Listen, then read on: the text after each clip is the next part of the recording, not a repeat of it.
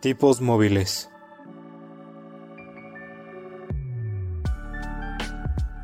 Un podcast que va más allá de los libros y de la realidad.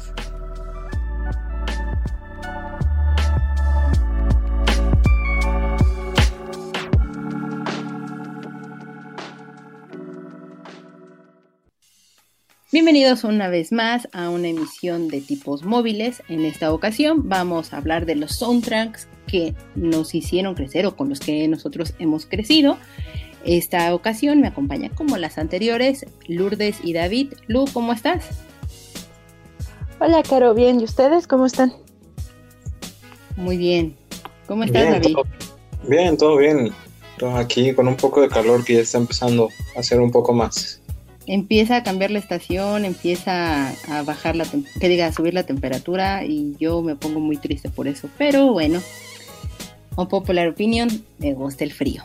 En fin, este, a ver, platíquenos, ¿qué hemos estado viendo, escuchado, leído, etcétera en estas semanas? David, cuéntame. Pues mira, esta semana estuve viendo, eh, bueno, dándole como una tercera o cuarta este, vista, eh, revista y no sé qué tanto más a, este, Avatar, la leyenda de Aang. Es una muy buena serie para los que no lo han visto y pues los que ya lo vieron y se quedaron con la idea de que la leyenda de Korra es muy mala, no es cierto, véanla y justamente hablando de Avatar, como pequeña noticia para los que son fans y no lo han visto, eh, Nickelodeon acaba de decir que va a abrir su propia área de estudios para continuar con las series de Avatar, lo cual es una muy buena noticia para todos los fans. También estuvimos viendo Food Wars, ya estamos en el quinto plato, que es la última temporada, y pues estuvimos leyendo Bonos Samaritanos, que es el libro que nos corresponde en el club de lectura y del cual hablaremos muchos programas más adelante, pero porque tenemos como otro tipo de contenido y demás. Pero bueno, a ver, Lu, platícanos. Pues bueno, yo estuve leyendo un poco de el diseño como storytelling de Len Lupton, eh, como para poder eh, empaparme un poquito más del tema. Eh, también estuve leyendo Buenos Samaritanos, que es para parte de nuestro club de lectura. Eh, estar viendo como cuestiones de televisión y series. Solamente vi la nueva película de Netflix de Yo Te Cuido. Malísima. Mm. Ok. y estuve muy, muy de ñona, ñoña, perdón, tomando cursos en doméstica para la creación de filtros animados en Instagram. Entonces, en eso ve. Sí, ñoñando ando. Está bien, digo, no, no estaríamos como en este bonito y sacrosanto club, ¿verdad? Si no estuviéramos de ñoños divertidos. Pues en mi caso, yo estuve, sigo con este tema de las películas nominadas y, demás. Eh, vi The Sound of Metal, que está en Amazon Prime. Qué buena película. Trata de un chico que va perdiendo el oído y justo cómo se enfrenta a ello qué gran joya. La verdad es que sí me, me sorprendió. No fui tan fanática del final porque, o sea, no tengo problema con los finales abiertos, pero este final fue excesivamente abierto. Pero véanla, de verdad, vale cada minuto que estén sentados frente al televisor viendo esa película. Y eh, vi otras películas, pero esa fue como la, más recomendable, la que, la que más les quiero recomendar al respecto. Y eh, bueno, estoy leyendo Los Buenos Samaritanos, que como ya lo dijeron ustedes, es parte de nuestro club de lectura. Y continúo leyendo El Médico. Eh, voy lenta pero segura. Me ha gustado mucho ese libro. Y pues en otro momento, cuando lo llegue a terminar, en algún momento de la vida, pues trataré de darles una pequeña reseña bastante rápida al respecto. Pero bueno, eh, sin más, eh, Lourdes, tú fuiste quien en esta ocasión nos propuso el bonito tema. Platícame, ¿por qué se te ocurrió el tema de los soundtracks con los que crecimos? ¿Cómo viene esto relacionado a, la lectura? ¿Qué onda? ¿Qué show? Platícanos. Eh, pues sí, pues estando buscando ahí unos eh, cables para cargar este unos eh, este, mouse que tengo aquí. Encontré mi antiguo, mi antiguo iPod Shuffle y pues dije, ah, vamos a ver qué tenía y encontré que las últimas joyas con lo que lo había cargado eran con varios soundtracks. Me regresaron a varias épocas de mi vida, me dieron ganas de volver a ver muchas películas o incluso poder ver obras de teatro. Y pues me vino a la idea porque hay muchas películas que se han hecho a partir de libros que tienen soundtracks importantes. Entonces puede, mm, ¿por qué no?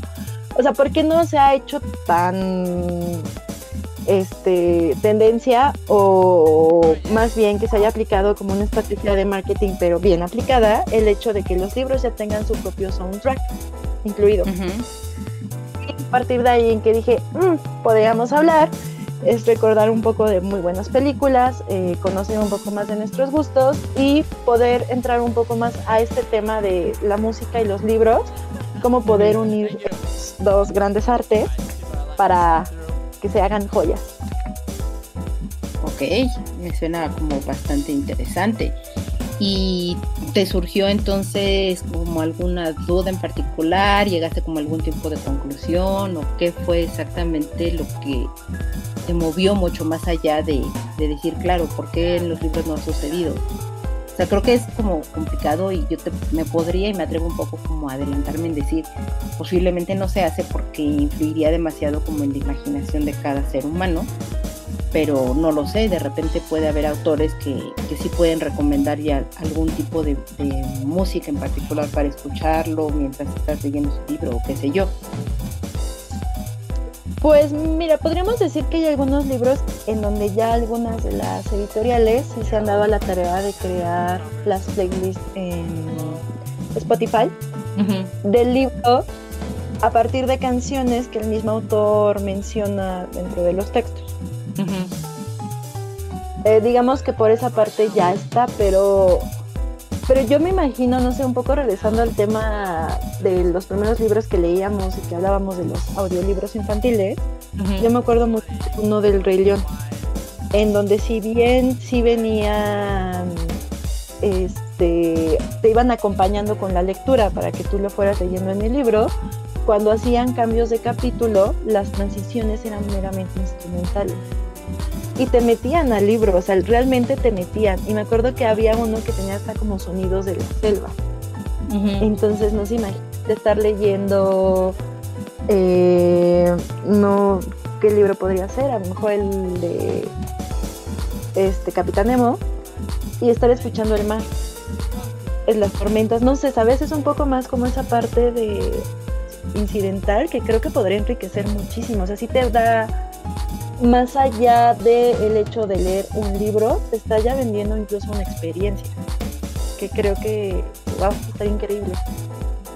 Yo me acuerdo mucho que en algún momento, creo que fue en la preparatoria, como a todos, nos dejaron leer eh, La Divina Comedia. Y me acuerdo que, eh, evidentemente, porque la maestra sabía que no todo el mundo iba a leer todo el libro, nos dividió como por por capítulos, ¿no? Este, quién leía el purgatorio, quién leía el infierno, quién leía como, como el paraíso. Y me acuerdo que yo fui de la, de la zona que le tocó leer el infierno. Y por alguna extraña razón, no me acuerdo por qué, a mi hermana de repente le llegó como, como muchos discos de música y todo. Y había un disco que era en realidad un demo que se llamaba Music of the World.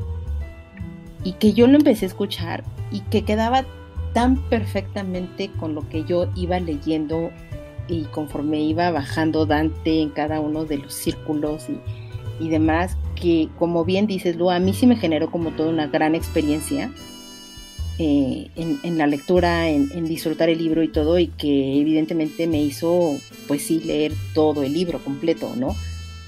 Pero me fue agradando como justo no sé, de, estas bonitas coincidencias de, la vida, que la música que yo estaba escuchando me ayudaba totalmente a generar como una atmósfera de todo lo que yo iba leyendo con Dante Alighieri. Entonces, me parece como bastante válido, no sé si a ustedes les ha pasado como en algún momento o algo así, porque creo que ese fue para mí el punto donde yo dije, cada que lea tengo que estar escuchando música, porque de verdad sí cambió totalmente la experiencia. ¿Les ha pasado o no les ha pasado? Pues en mi caso, eh, desde que tengo memoria, siempre he hecho tareas y leído o cualquier actividad con, con, música. Este, no, no, no, no me concentro si no tengo música, entonces necesito esa parte como para poder explorar como todo lo que tengo que hacer, la, tanto partes este, creativas como las partes lineales. Y sí, siempre es necesario, bueno, en mi caso siempre es necesario tener como, como toda esta parte. Siempre he pensado que toda la vida, bueno, la vida de todas las personas tiene un soundtrack muy especial. Y también los libros, o sea, siempre hay alguna parte en la que lo que estás leyendo se acomoda perfectamente a la canción y todavía hace más increíble la experiencia. No sé a ti, Luz, si te ha pasado. Sí, me pasó cuando eh, leí bajo la misma...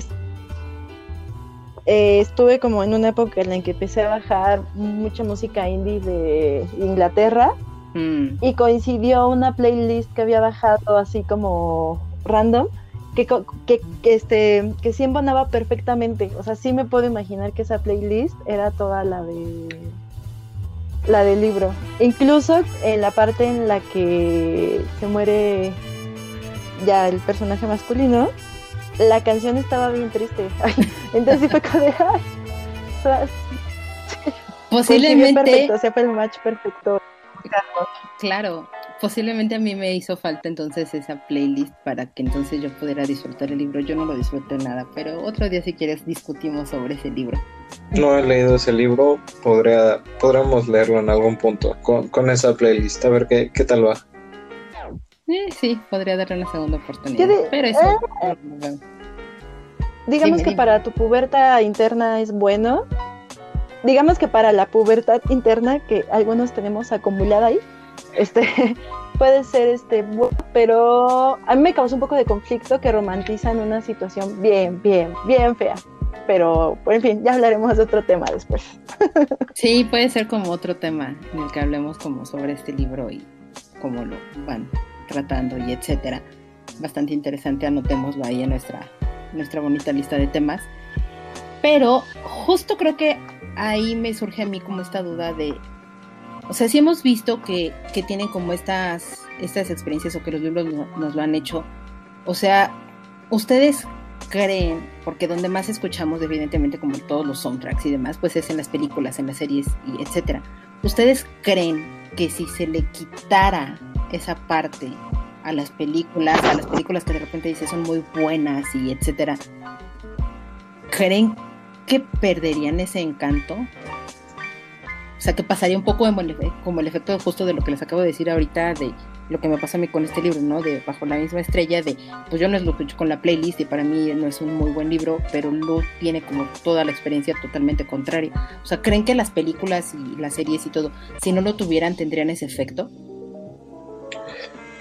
Definitivamente sí, o sea, mucha, mucho de lo que te lleva a estar metido en la película o a sentirte parte del universo de, de, la película, pues es, es justamente el soundtrack. Tenemos el claro ejemplo de, Star Wars. Star Wars no sería Star Wars sin este pues sin toda, sin toda esta parte que, que, ellos manejan, ¿no? O sea, todo, todo mundo, aunque no haya visto Star Wars, conoce la marcha imperial y le suena Darth Vader cuando, cuando entra con la marcha imperial.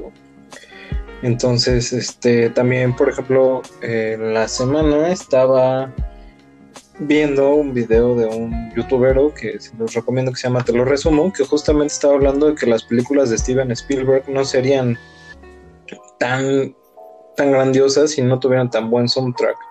Que todo el mundo, por ejemplo, ubica la canción de cuando va el niño, no, es que no sé cómo se llama el niño, si me pueden ayudar con, e, con ese dato, el niño con E.T. en la bicicleta y en la luna, Elliot. Elliot. Entonces, este, pues como que muchos ubican esa parte, o también, por ejemplo, la parte en Jurassic Park, cuando ven a los dinosaurios por primera vez, pues también, o el caso de Indiana Jones con, con su cancioncita, ¿no? Entonces... No, y vete un poquito más atrás, o sea, ¿qué sería de tiburón sin, sin el sin ¿Qué sería de tiburón? Sí, es justamente es justamente lo que lo que este youtubero menciona de que pues Steven Spielberg se la supo ingeniar para no mostrar al tiburón tanto tiempo en pantalla porque pues en ese entonces era una bronca, pero que con la música te esa psicosis de que estaba ahí el tiburón aunque no lo vieras. Y que también de hecho pasa con, con psicosis, ¿no? O sea, con Alfred Hitchcock, que tampoco ves exactamente eh, pues el asesinato, pero con la música perfectamente identificada y reconocible que todos tenemos en la cabeza, eh, pues sabes, ¿no? O sea, como la tragedia y, la angustia que te puede hacer pasar, ¿no? Sí, tota-, totalmente de acuerdo. Te digo, bueno, les digo, yo no creo que las películas o las series serían tan increíbles si no tuvieran como este soundtrack, ¿no? Y yo aquí les tengo una pregunta, regresándonos un poquito entonces a nuestro primer programa, donde yo me quemé gloriosamente diciendo que yo vi las películas de Crepúsculo y lo que las rescata mucho a las películas es el soundtrack. ¿Serían igual de malas que el libro sin música? Posiblemente. Yo creo Sí, yo creo que va a haber libros en donde si metieras la experiencia auditiva, salvarías mucho el libro. Eh, lo, que, lo que estamos platicando, a lo mejor no he hecho esa tarea de leer bajo la misma estrella sin la playlist. Lo voy a hacer. Y si me cambia la percepción, o sea, yo estoy casi segura que sí es otra experiencia completamente. Sí, o sea. Sí, sí podría pasar que a veces. Sí, sí, sí. El soundtrack puede salvar un libro. Ok no sé, yo, o sea, ahorita me quedé justo pensando como en eso, porque los libros son muy malos, los de Crepúsculo, o sea, de verdad son muy, muy malos. Y se mejoraron en la película y lo mencionamos ese día en el primer programa, se mejoraron y lo que les ayuda mucho a las películas es el soundtrack, pero si no estuviera, no estoy tan segura que tan malo sería la película o no porque, o sea, hay partes en la historia, en las películas, que sí las resolvieron mejor en la película que en el libro, entonces no lo sé. Pero no pretendo regalar más tiempo de mi vida a esa, a esa cosa. Esa, esa pregunta. es que hay canciones. Pues es que incluso se vuelve. El soundtrack se vuelve incluso parte de la película, ¿no? No sé, no me imagino eh, la escena de Kill Bill con el chiflidito que van, o sea, no sé, o sea, tú, tú escuchas ese chiflidito y sabes qué es Kill Bill. O sea, se volvió, o sea, es, creo que es el match perfecto que hacen, o sea, tanto los compositores como los encargados de elegir las canciones, porque pues sabemos que hay este música original y algunos soundtracks las van haciendo de canciones de otras bandas, ¿no?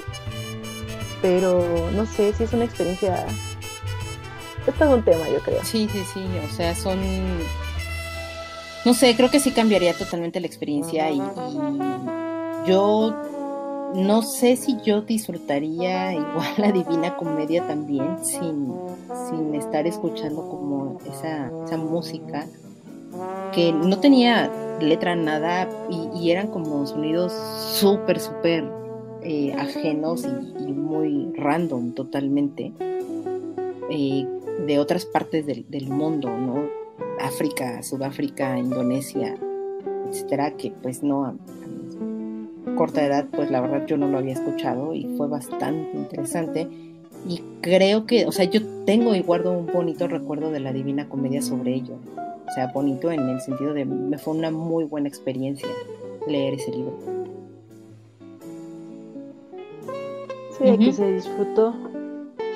Y ahora, bueno, hablando eso un poco de que, de que estamos como recordando nuestras primeras experiencias en soundtracks, ¿cuál fue el primer soundtrack que ustedes recuerdan?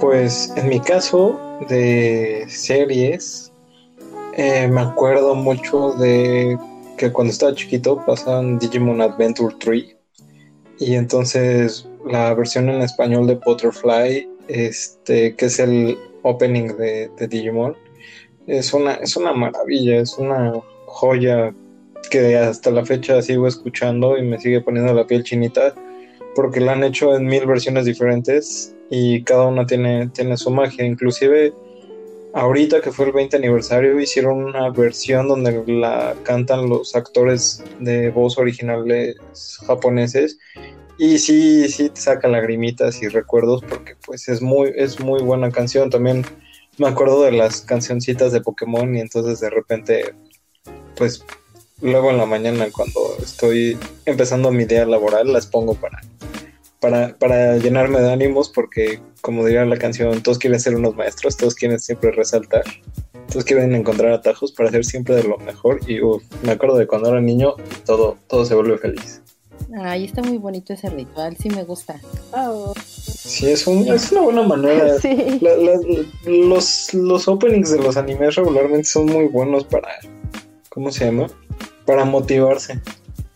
Sí, ¿Tú, Caro, cuál? En mi caso, eh, pues los primeros soundtracks de los que yo me acuerdo posiblemente sean como de las películas de Disney. O sea, recordar Peter Pan con, con Volarás o bueno, You Can Fly, increíble. Eh, Robin Hood que tiene como mil y un canciones y, y, que cantan hacia el rey Pelele, qué joya. Lo siento, Don Dalmatas con Cruella de Vil, o sea, qué maravilla también.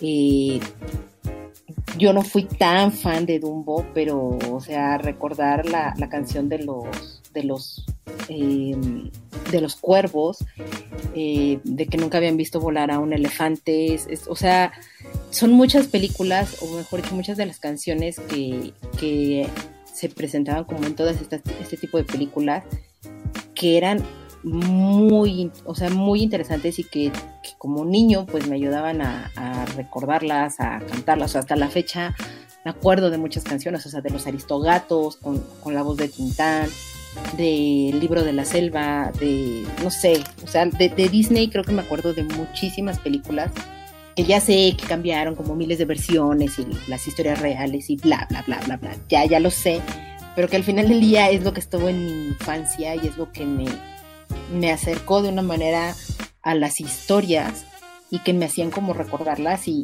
quererlas en ese sentido. Y hasta la fecha sigo disfrutando mucho como esas canciones y esos clásicos de Disney. Y que en las películas de ahorita difícilmente me ha pasado como tener ese, esa memoria o ese recuerdo de ciertas canciones de las últimas películas que ha llegado a hacer Disney. que justo es algo que estaba platicando con un amigo de los soundtracks, eh, en este caso de Disney, ¿no? Eh, si empiezas a ver un poco, yo le digo, a lo mejor está mal, como la los clásicos de Disney, la primera parte que es todo esto de La Cenicienta, este Bambi, Los Aristogatos, eh, películas que son de los 70 para atrás, estaban hechos como verdaderos musicales, o sea, tú ves este películas viejísimas, mudas, en donde empezaban como la sonorización y te recuerda un poco a los espectáculos de Broadway, ¿no? no te imaginas la historia sin que haya un musical, sin que esté la música, ¿no? Así como como en esa época de los teatros en Nueva York, en donde eran como las súper grandes apuestas, todo con orquesta, ¿no? Y en donde se da el cambio es en La Sirenita, en el 89, en donde ya son, empiezan a meter a, cantantes como bomberos muy conocidos. En La Sirenita, si mal no recuerdo, es Olivia Newton-John, ¿no? La que canta la canción principal. Y todo iba bien hasta ahí. Incluso cuando llegan con Tarzán, que para mí ha sido y será siempre como para mí la mejor banda sonora de, Disney, que fue este creada por Phil Collins como Sí, totalmente de acuerdo con Caro. Y después de ahí, pero incluso él después de esta gran banda sonora, cuando sale Tierra de Osos, le, encargan la misión y ya no le salió la fórmula. Y a partir de ahí yo creo que vino cayendo, cayendo. O sea, no recuerdo una película después de Tierra de Osos con un soundtrack tan fuerte. Hasta ahora un poco con Frozen, con la de Si hacemos un muñeco y la de Libre soy, libre soy pero tampoco son las grandes canciones, ¿sabes? O sea, sí son pegajosas, pero no son esas canciones, creo, no sé, o sea, es como mi sentir. Con Moana lo quisieron hacer un poco, con Alessa Cara, pero pero no sé, o sea, sí, sí, efectivamente ahorita ya no son, en cuestión de Disney, les está faltando algo. Perdieron como esa gran esencia. Es que aparte creo que lo que están haciendo, y, o sea, en parte creo que lo, lo, por eso en Frozen es un poco más memorable el, el soundtrack o las canciones de, de Frozen, porque creo que trataron de hacerlas un poco más simples, que es lo que tenían las películas, como bien dices, de los 70s y cosas por el estilo, ¿no? O sea, sí es algo que, tenían y que, permitían que el niño lo recordara de esa, de esa manera y que se pusiera a cantarlas, ¿no? Y de repente el, el tratar de hacerlas como muy complejas, porque efectivamente, o sea, Phil Collins hizo una gran banda sonora de Tarzán y donde se puso a experimentar con este pues vamos, con artículos que no son per se instrumentos, ¿no? O sea, botes de basura, latas, cacharros, etcétera. Y la sonoridad que tiene esa película es bastante agradable, ¿no? Y sí, efectivamente, o sea, con, Tierra de Osos creo que no lo logra totalmente. Es memorable, tiene una que otra canción que sí es, es, linda, pero creo que no logra lo que, lo que tiene con Tarzán. Y no sé si es, o sea, honestamente yo hoy te puedo decir, no me acuerdo de las canciones de Moana. Y tampoco está tan vieja, creo. Yo tampoco soy tan anciana. No, digo, yo nada más me acuerdo de la que fue como muy popular. Y es por, por, por, la versión pop en donde la canta esta Alessia Cara. Pero, pero sí, a mí, por ejemplo, Tarzán como película, como tal, o sea, si le quitamos la música, a mí Tarzán no me hubiera gustado. No sé, yo creo que. Porque aparte hay un montón de errores. Incluso no sé si han visto el meme de una de las últimas escenas de Tarzán en donde no se ve con qué se está agarrando de la liana y con las dos manos se está cargando a Jake. se lo pasan como si estuviera agarrándose con las pompis. O sea, es una película que, que sí tiene como cosas muy, muy lindas, pero, pero tuvo muchos errores, o sea, al final en producción y todo, pero yo siento que lo salvó el soundtrack, ¿no? Incluso el soundtrack ganó premios de oro, ganó, digo, perdón, el Globo de Oro, ganó el Oscar y hasta un Grammy. O sea, sí, para mí ha sido el soundtrack eh, de, antes de los eh, clásicos, digamos, modernos, es, más memorable y, que yo siento que trató a los niños como con más respeto, ¿no? O sea, no es que los otros soundtracks no los trataran con respeto, pero pues yo siempre he creído que los niños merecen que, que se les den cosas más complejas, ¿no? O sea, sí está muy padre Sebastián cantando ahí bajo el mar, bajo el mar, pero pues no te dice otra cosa, ¿no? Y siento que las letras de las canciones de Tarzan, sobre todo en la versión en inglés, son súper bonitas, o sea, son tan bonitas que incluso la canción principal, la de Mi corazón vivirás, este, tiene su propio video. Como o sea, lo lograron separarlo completamente de la de la película, ¿no? O sea, porque lo podía escuchar perfectamente un niño, lo podía escuchar perfectamente un adulto. No sé, o sea, creo que por eso a mí me es de los soundtracks de Disney que amo. Oye, pero ¿qué me dices de Pobres Almas en Desgracia de Úrsula? Qué joya también de, canciones esa. Pero si te das cuenta, no es la más memorable de, la, Sirenita. Y es una de las canciones más inteligentes de la Sirenita. Pero es muy buena. ¿Sabes? También lo de. Es buena, o sea, También lo de Bésala es muy buena. Cuando ah, están Ariel es buenísima. Hasta los pececitos ahí cantando es, es, una joya. Y eso que no soy fan de, las películas musicales, ni de las series musicales. Pero volvemos a lo mismo, o sea, como que era, o sea, yo siento que es como reiterar, o sea, estás viendo la escena y la reiteras, diciendo a Bésala cuando ves que tienen aquí ganas de verse el atascón, es como, como, ¿para qué reiteras, no? No sé, o sea, por ejemplo, también la de la dama y el vagabundo, cuando están en la, en la perrera, que parece como cárcel, y empiezan a cantar tipo cabaret, la perrita callejera. O sea, tú lo escuchas y no es una para niños, o sea, tiene un montón de doble sentido. es que es un golfo, un vago, un aragán, pero aún así yo lo quiero. Perdón, así va. Es buenísimo. Entonces digo, o sea, yo siento que que está bien, o sea, sí para sí hay películas que sí está bien como hacer esos soundtracks que sean tan redundantes, pero pues también hay que darles chance a los niños a darles algo más, ¿no? Algo que los que los que los que los motive más. No sé, yo es lo que yo yo siento. Sí, o sea, sí hay también hay joyas. Y bueno, hablando, perdón, no, dime, dime, por favor, perdóname. No, no, no, ya. Yo solo agregaría ahí una película que les faltó con Ricky Martin cuando hizo Hércules. También tiene buenas canciones. Y fue, fue una buena época. Ah. No lo sé, Rick. Hércules sí tiene buenas canciones de repente. O sea, las canciones de las musas no me parecen como malas.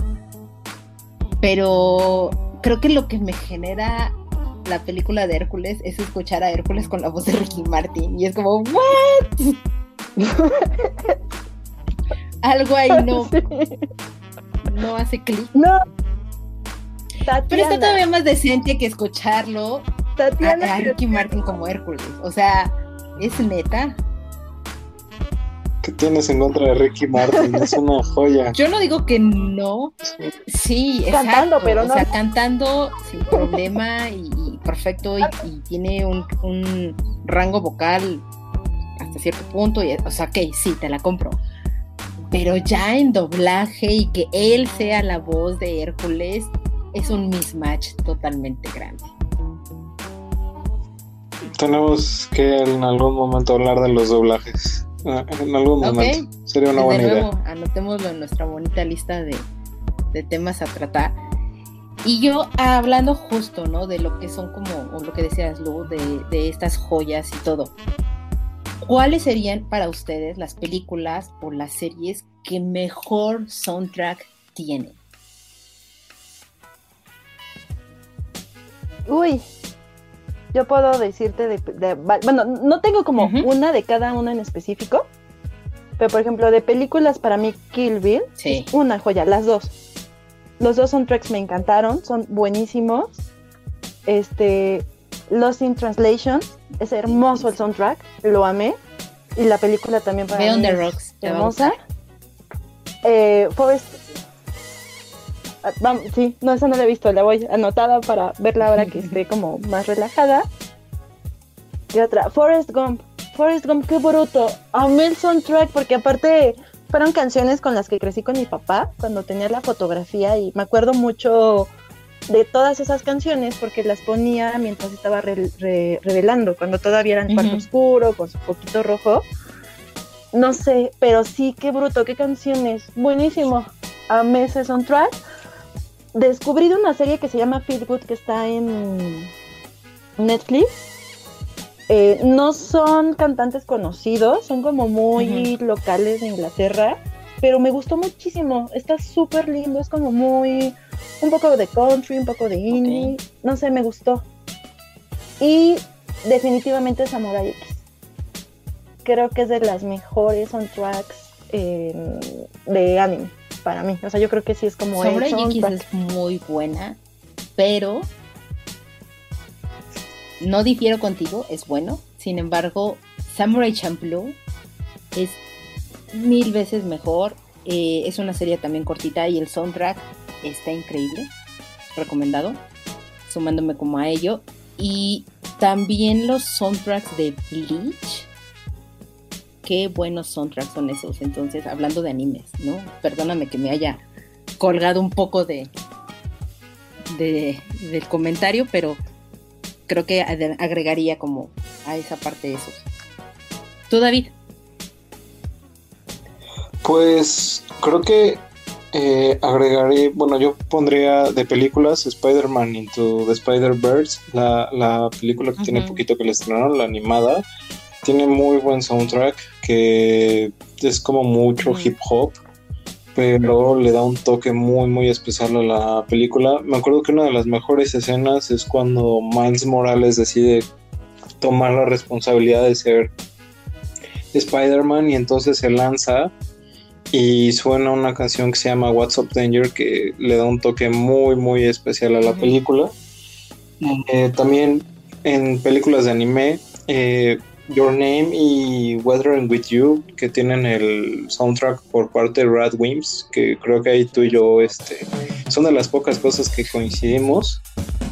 Que suena, o sea, suena increíble eh, toda esta parte de Sparkle o las canciones que van sonando a lo largo de toda la película le dan un toque a, a las dos que sí te mete cañón en el universo y suena, suena muy bien. O sea, ¿y tú qué comentarios tengas acerca de ello?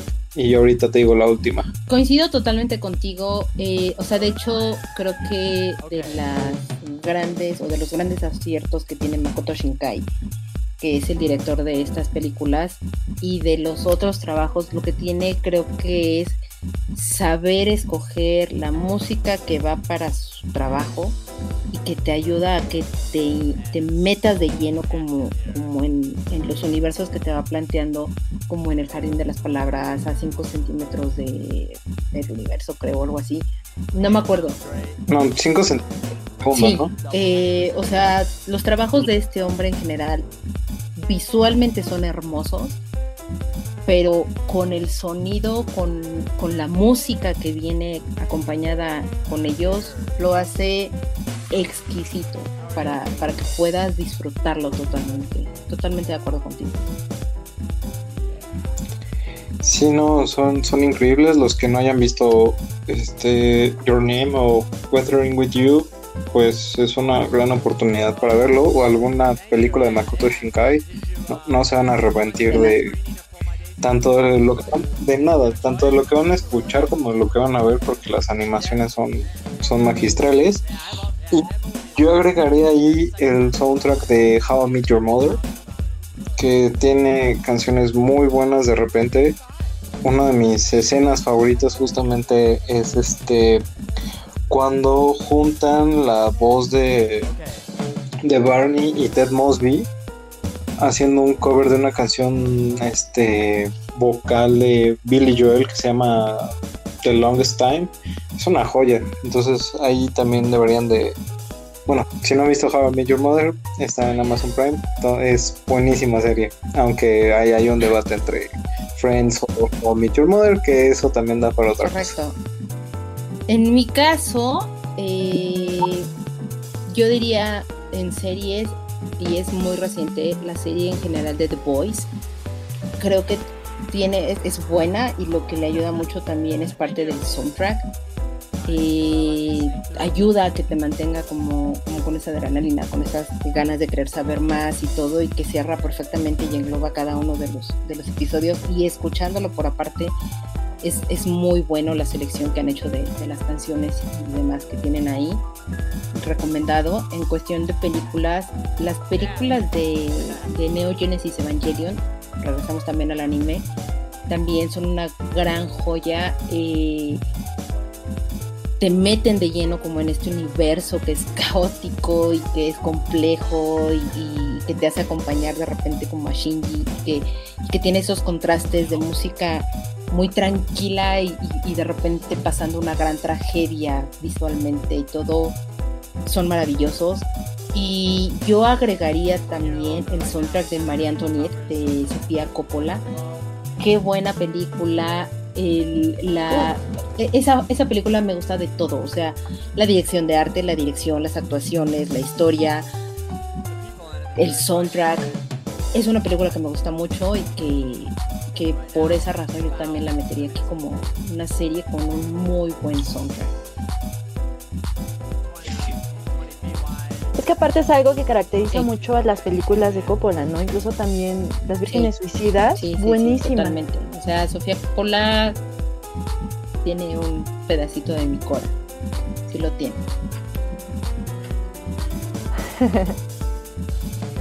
Y bueno, chicos, de, hablando también de soundtracks, no sé si tengan alguno de musical de teatros que prefieran, que hayan escuchado. Uf, yo tengo miles. Soy muy fanática de los musicales. Pero creo que aquí eh, es que es muy chistoso porque, por ejemplo, si estamos hablando de teatro musical, pues creo que sería muy inconcebible pensar en, un, en una obra musical sin música, ¿no? Se oye muy irónico, pero, pero es cierto. Y, de, musicales, híjole, eh, el musical de La Bella y la Bestia es muy bueno, el musical de Wicked, sin palabras, eh, Chicago, Mary Poppins, eh, Jersey Boys. Me gustan los musicales, perdónenme. o sea, son, son muy buenos. Sin embargo, hay obras que no son musicales y que también tienen como todo un soundtrack y que, y que son muy buenas. Ah, no me acuerdo cómo le pusieron a la obra aquí en México que la estelarizó Diego Luna que se llama Cock, pero no me acuerdo cómo le pusieron aquí en, en español, perdónenme.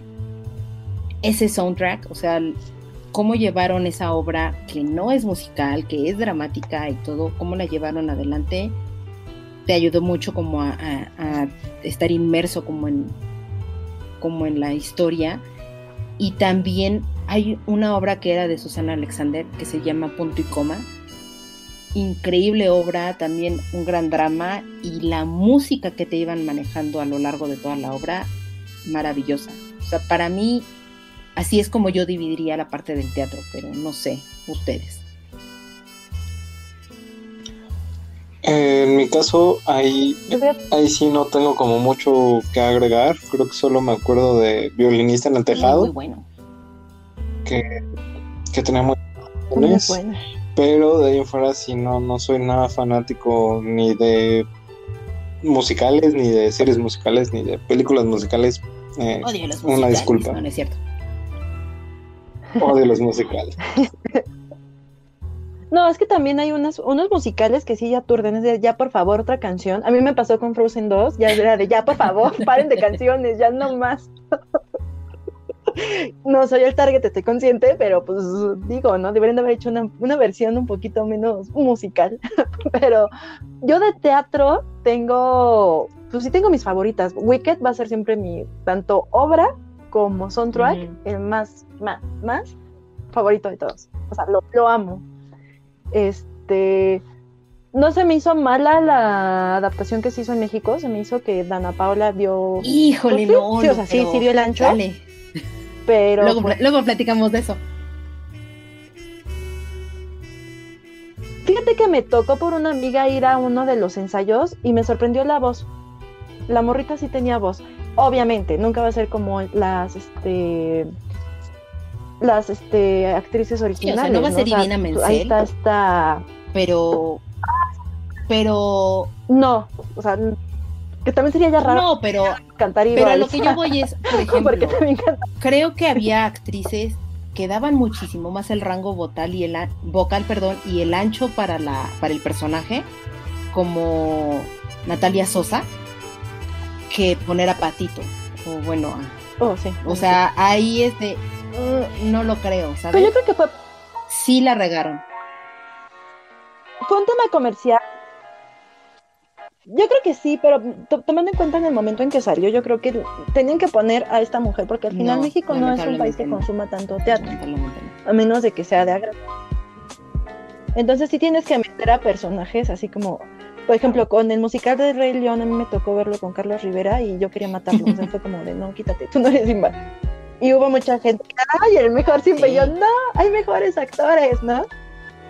Pero pues al final jaló gente, y pues se va a escuchar un poco feo, pero pues si metiendo a ese tipo de actores vas a empezar a hacer que la gente le encuentre gusto al teatro y más ahorita que están pasando por una crisis fuerte de COVID, eh, que, no está como tan arraigado en la parte cultural, pues creo que se vale. Digo, yo iba, yo iba literal nada más a ver el vestuario y todo, porque era como algo que me gustaba todo el diseño de escenografía salí sorprendida, pero yo creo que porque llevaba muy bajas expectativas y porque también la actriz que hacía de esta... ¿De Glinda? Um, ay, se me fue, estoy como un poco olvidadiza. De la...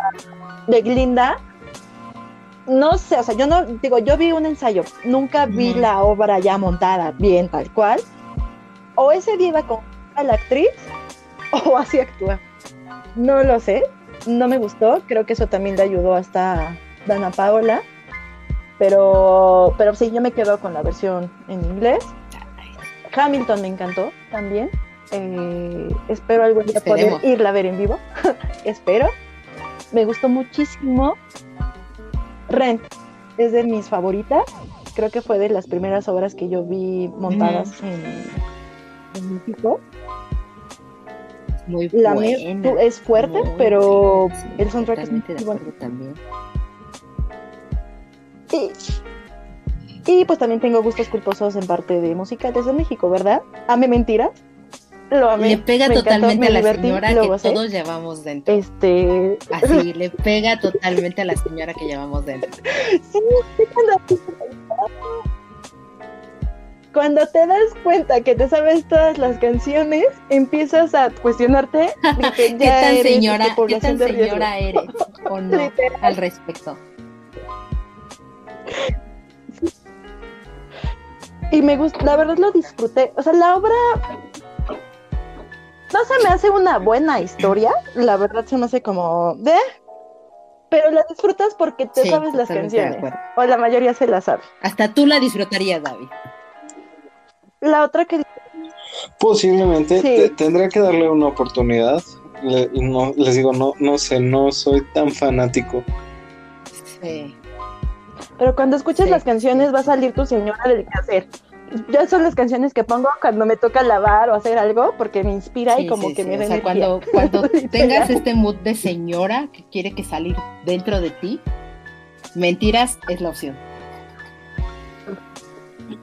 Este, este mood de cantar la canción de María José de No soy una señora, algo así. Ok, me, parece bien. Pues podremos darle una oportunidad ahora que están, bueno, cuando la vuelvan a poner en streaming, para, para, para ver qué podrías nada más escuchar el soundtrack, ni siquiera tendrías que ver la obra. Yo no me agrada. Créeme. Ya me di cuenta que era súper, súper fan de Rocío Banquet con las canciones de ahí. Yo dije, ¡ah, la torre! o sea, Iván no te hace grado. Es, es un musical de señoras. No te sé, también lo vi. Pues, muy Vaya. Sí, es muy bueno. ¿Qué otro también mucho. Eh, de los que vi me gustó, pero la primera apuesta que hicieron aquí en México, no me acuerdo si fue la primera o la segunda de Hoy no me puedo levantar, ah, pero porque soy muy, muy fan de Mecano. La disfruté muchísimo. O sea, sí me gustó. Eh, pero ya, ya la última versión, la ver, con, creo que salía Belinda y Jair, ya dije, no, ya no, esto ya, ya no, ya esto ya está muy denigrante, ya no voy. Pero la primera me gustó mucho esa versión. Y pues la última, bueno, no fue la última. No, la última que dijo mentiras, pero una que sí me impactó mucho y que fui pues decolada y que la verdad nada más fui para ver qué tal, pero ni me llamaba la atención, fue la de Mamá Mía. Creo que fue una buena adaptación. La disfruté, pero tuve como ahí un choque un poco neuronal porque nunca me había imaginado escuchar las canciones de Ava en español y qué, qué horribles adaptaciones son después de oírlo, pero se me hizo linda, o sea, al final sí seguía manteniendo un poco como el, la esencia de Ava, o sea, la disfruté, pero sí todavía tengo ahí como un choque neuronal feo entre... Yo tuve la oportunidad de ver eh, Mamá Mía porque la montaron aquí, eh, el elenco de Broadway vino de, gira o algo así, y la pusieron en el Auditorio Nacional en inglés, y ahí la vi en inglés, y me encantó Mamá Mía, o sea, también es un musical de señora, pero es muy bueno, es muy divertido, o sea, la música de Ava joya. Lo montaron en español con Rocío Banquel. Eh, y bien, o sea, es como de pudo ser mejor, pero se disfrutó. Entonces, eh, sí, sí. Sí. Te entiendo. Pero sí, esos serían como los, musicales. porque bueno, para que ya David pueda también platicarnos más al respecto, porque decir ya basta con los con, el teatro y demás. No, no, por, por, favor. Basta de señoras. basta de señoras. ¿Qué me dices de los videojuegos? Continúa. Ay, buenísimas. Ahorita estaba pensando, justamente mientras están hablando de esto, en joyas de soundtracks de videojuegos, eh, todos los de Link, bueno, todos los de Zelda, este, toda la serie de Zelda tiene muy buen soundtrack, muy este, casi todos son este, ¿cómo se llama? Como con orquesta y sinfónicos, buenísimo. También toda la serie de Final Fantasy tiene muy, muy, muy buenas canciones. O sea, hay videojuegos que sí también no serían lo que son si no tuvieran esos esas canciones. No sé de ustedes ahí, tú, Lur, no sé qué tanto juegues. Claro, creo que juega un poquito más. Yo juego mucho de pelea porque sí es como donde saco todas las frustraciones o de carreras. Soy un poco sádica, sí. Mi hermano me dice que soy la vaga atascada cuando jugamos este juegos de peleas o la UFC. Pero, híjole, Final Fantasy yo creo que es para mí uno de los mejores soundtracks de todos los tiempos en videojuegos. Eh, no me acuerdo en qué año fue.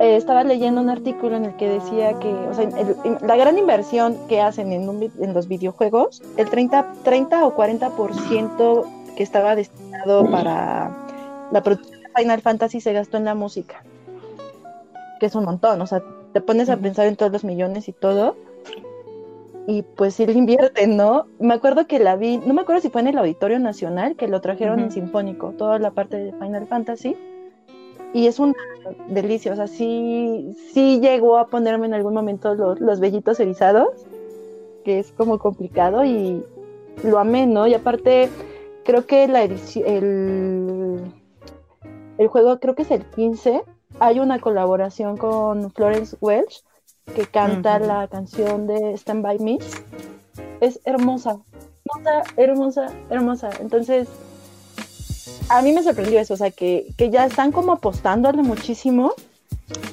a tener un soundtrack, incluso ya en, los, eh, serían como los trailers, ya empiezan a meter igual a, cantantes y a grupos como famosos y de, de moda este, y toda la apuesta que hacen por, por esa experiencia sonora, ¿no? al final de cuentas regresamos a lo mismo. Yo creo que hay juegos que sin, sin el soundtrack no serían lo que son. Un ejemplo, Mario Bros. Todos conocemos la musiquita de Mario Bros. Sí, sí. El Pacu Pacu, sí, también es un... Es que es la música cambia todo, o sea, cambia totalmente la forma en la que concebimos lo que estamos viendo, jugando o lo que sea, lo, hace completamente diferente. Ahorita me acordé de otro soundtrack, los de Silent Hill, de esta serie de terror, uff, también son buenísimos. Cuando, cuando sentías que te estaba siguiendo Pyramid Head y empezaba la musiquita, así ya, ya te metía un susto ahí bien. Bien y bonito. Yo no soy tan partidaria de, los de los videojuegos de terror, no me gusta el terror, porque ya lo habían comentado en algún momento. Pero curiosamente, eh, mi novio, así es como, como me presento un poco, me regreso un poco al mundo de los videojuegos, precisamente, ¿no? Con, con el soundtrack de Silent Hill y presentándome como un poco esta historia y demás. En algún momento lo, platiqué en el podcast de eh, el buen amigo Mele, si pueden escuchar un podcast de videojuego. Eh, pero bueno, fue bastante bueno y coincido totalmente ahí contigo. Y creo que de soundtrack yo agregaría también el de Bioshock, es bueno, es muy clásico, es, o sea, y la dirección de arte que tiene el videojuego y todo, muy hermosa. No lo jugué, por supuesto, solo lo vi. Eh, y de videojuegos que yo sí he jugado, Lumines es increíble y es un juego que creo que sin música no podría existir. Es un puzzle, es la verdad algo bastante simple, pero para mí es excesivamente adictivo y creo que lo que lo hace tan adictivo es, es la música que, que, te va acompañando a lo largo de toda la partida. O sea, literal me he pasado dos, tres horas jugando y sin problema. Eh, Animal Crossing, todas las... las eh, todos los juegos que han salido de Animal Crossing han tenido como esta característica de tener una música tan tranquila, tan relajada, pero que tanto te ayuda a meterte como en este universo tan, tan cute y de, animalitos y todo, que son una gran joya y que no te hartas y que honestamente en algún punto de la vida, incluso trabajando, yo ponía la música de Animal Crossing y me podía poner a trabajar sin problema. Eh, y también me gustan mucho el soundtrack de The Legend of Zelda.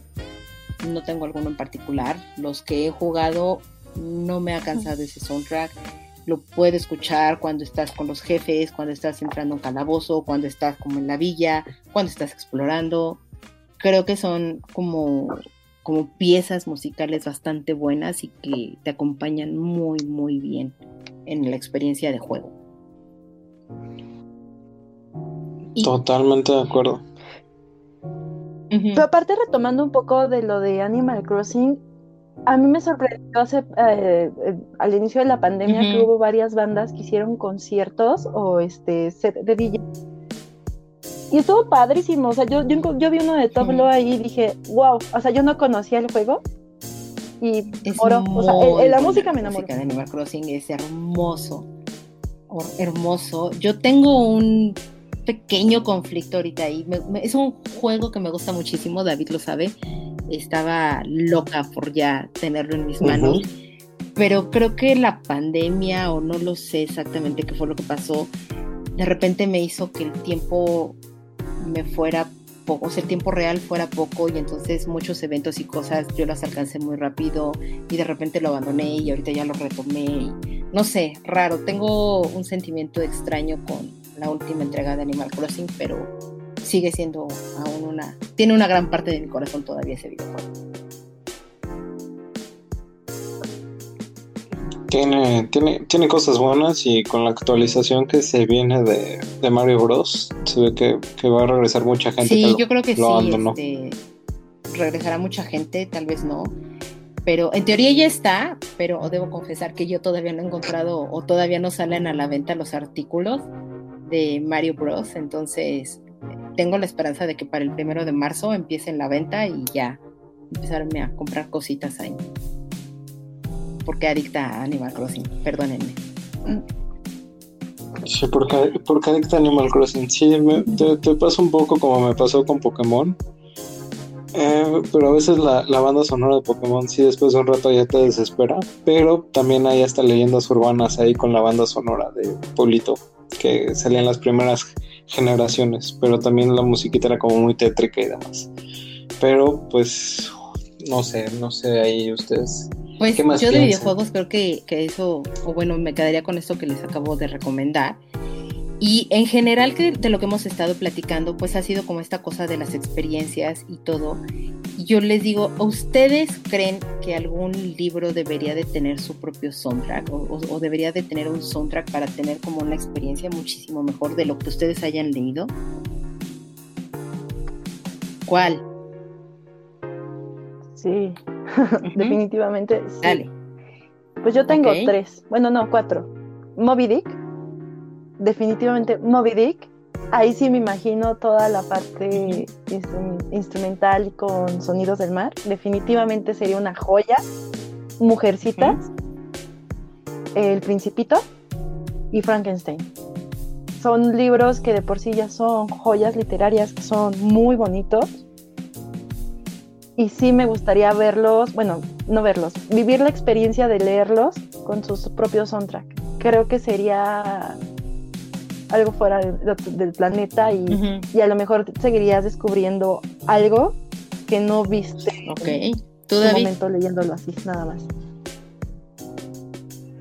Yo en mi caso eh, creo que comparto contigo lo que decías al principio, de que este, pues cada quien tiene que ponerle su propio soundtrack a los libros, porque pues cada, bueno, cada libro y cada canción pega diferente en su momento de acuerdo a lo que estés leyendo. Entonces yo creo que como esta parte de que el libro tenga un soundtrack, pues a lo mejor y en algunos casos lo beneficiaría mucho, pero a lo mejor en otros es como la parte que tú le quieras poner, ¿no? La parte de tu, de tu cosecha, de tu alma, no sé, por así decirlo, que no sería lo mismo si ya te dicen el cómo, pero cómo ¿tú crees que, o sea, tú no consideras que de los libros que has leído dices, híjole, este libro, si le hubieran puesto esta música o si le hubieran puesto, no sé, sería muy diferente la experiencia? Mm, no, no, porque son como totalmente diferentes eh, las situaciones que en su momento, cuando leo determinado libro, han estado pasando como para ponerle determinado tipo de música. No sé, es muy raro. Yo creo que no. Ninguno de los que he leído diría, ah, con, esta, con este soundtrack quedaría genial. No. Si no, no, no se me ha ocurrido. O sea, yo creo que en la parte, por ejemplo, de videojuegos o de películas o de series, pues sí, porque va acompañado como de esta parte de estar viendo imágenes consecutivas, ¿no? Pero ya en el libro es la imagen que tú te vas creando con lo que tú te vas imaginando.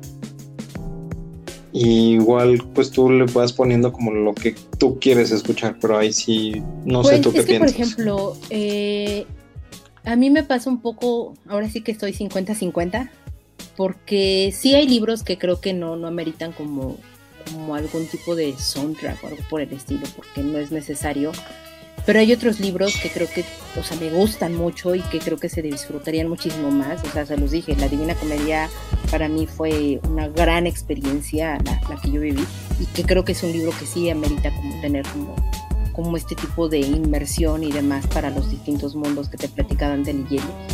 Por ejemplo, La Historia Interminable creo que es un libro que sí podría tener un muy buen soundtrack, independiente y quitando de, lado lo que está en la película, o sea, por su propia cuenta creo que podría tener un soundtrack, pero por ejemplo, Momo te diría que no, no sería algo que yo tocaría desde esa perspectiva, no, no lo veo así. Entonces, o sea, creo que algunos libros sí los deberían de tener y otros no, pero por ahorita que me vienen a la mente serían esos dos, esos dos títulos, ¿no? Que, que así como lo dijo, yo, yo tengo estos muy claros, creo que yo tengo estos dos libros muy claros, ¿no? Y bueno, pues tenemos que empezar a ir cerrando un poco esto. La verdad es que la plática está bastante amena y entretenida. Pero Lu, platícanos, ¿qué libros hay para conocer un poco más sobre soundtracks o que ya tengan como su propia música o cosas así?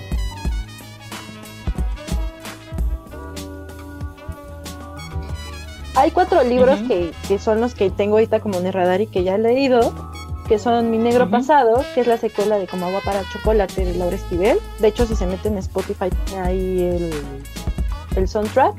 Y fue hecho a partir de las recomendaciones que la autora hizo y de las canciones que ella iba colocando en los capítulos. Entonces, eh, te puede, o sea, sí te da una idea de lo que se estaba viviendo un poco en la historia. El otro es sobre nosotras, que habla de la historia de tres amigas que se unen después de muchos años en un viaje en Portugal, que es de Mónica Lavín también tiene su, soundtrack, igual lo pueden encontrar en Spotify. El que más me gustó es el de Tokyo Blues, que de este mm, Murakami, porque agarra muchas canciones de los Beatles. Y de hecho a partir de uno de los Beatles es cuando se empieza a acordar el protagonista de que es Toru Watanabe, de su vida, con nostalgia, los sentimientos, la pérdida. Entonces está súper bonito. Aparte, Murakami tiene libros muy, muy bonitos y este creo que es uno de ellos. El otro para personas más chavitas es el de Park, que es el drama que hay como un poco en la adolescencia de, dos jóvenes que pueden decirse que tienen vidas familiares complicadas, que son un desastre y se encuentran. Y tiene un soundtrack súper bonito y es de Rainbow Road. Entonces, son de esos libros que están haciendo como el intento de y valdría la pena este que le puedan echar un vistazo para que este empiecen a ver un poquito de lo de lo que hablamos todo vivir como esa experiencia de, ¿no? de lo que estado platicando en todo este tiempo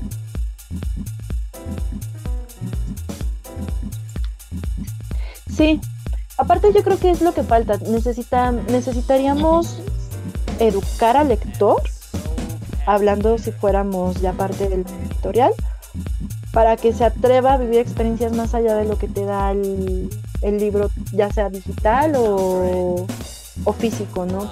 Yo creo sí, que podría, ser. Eh, David, platícanos, ¿tienes datos curiosos sobre los soundtracks? Sí, tengo algunos datos curiosos que les, les vamos a compartir. Eh, en 1908 fue creada la primera banda sonora original de la historia por Camille Saint-Saëns y Mikhail Ipolitov Ivanov.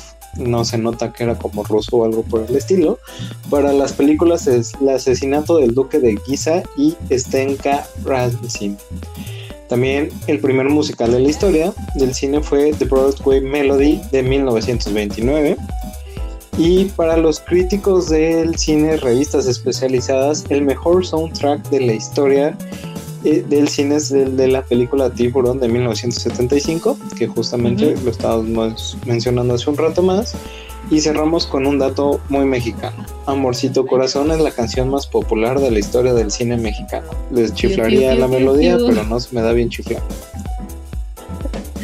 Perfecto. Exactamente. Y bueno, pues tenemos eh, un comentario que a raíz del último programa que hicimos sobre el Big Data, nos lo dejó Tony en, por favor déjenos sus comentarios en las redes sociales, tipos móviles, Twitter, Instagram, con muchísimo gusto los vamos a leer aquí. Tony nos dice, muy bueno su programa, les recomiendo el libro de Juan Domínguez Argüelles que se llama ¿Qué leen los que no leen?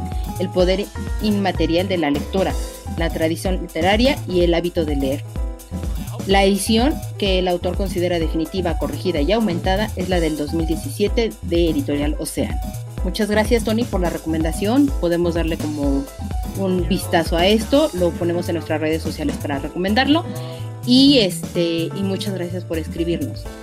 No nos queda más que despedirnos, invitarlos a que nos escuchen como cada 15 días, todos los lunes vamos a estar subiendo nuestro podcast en todas las plataformas, en Spotify, en Apple, en eh, Public Radio, etcétera, etcétera. Todas las estamos publicando en las redes sociales. Que nos escriban de repente un comentario, un correo también a podcast, eh, tipos móviles podcast gmail.com y que nos recomienden con sus amigos, conocidos, enemigos y demás para que podamos llegar a más personas con este podcast.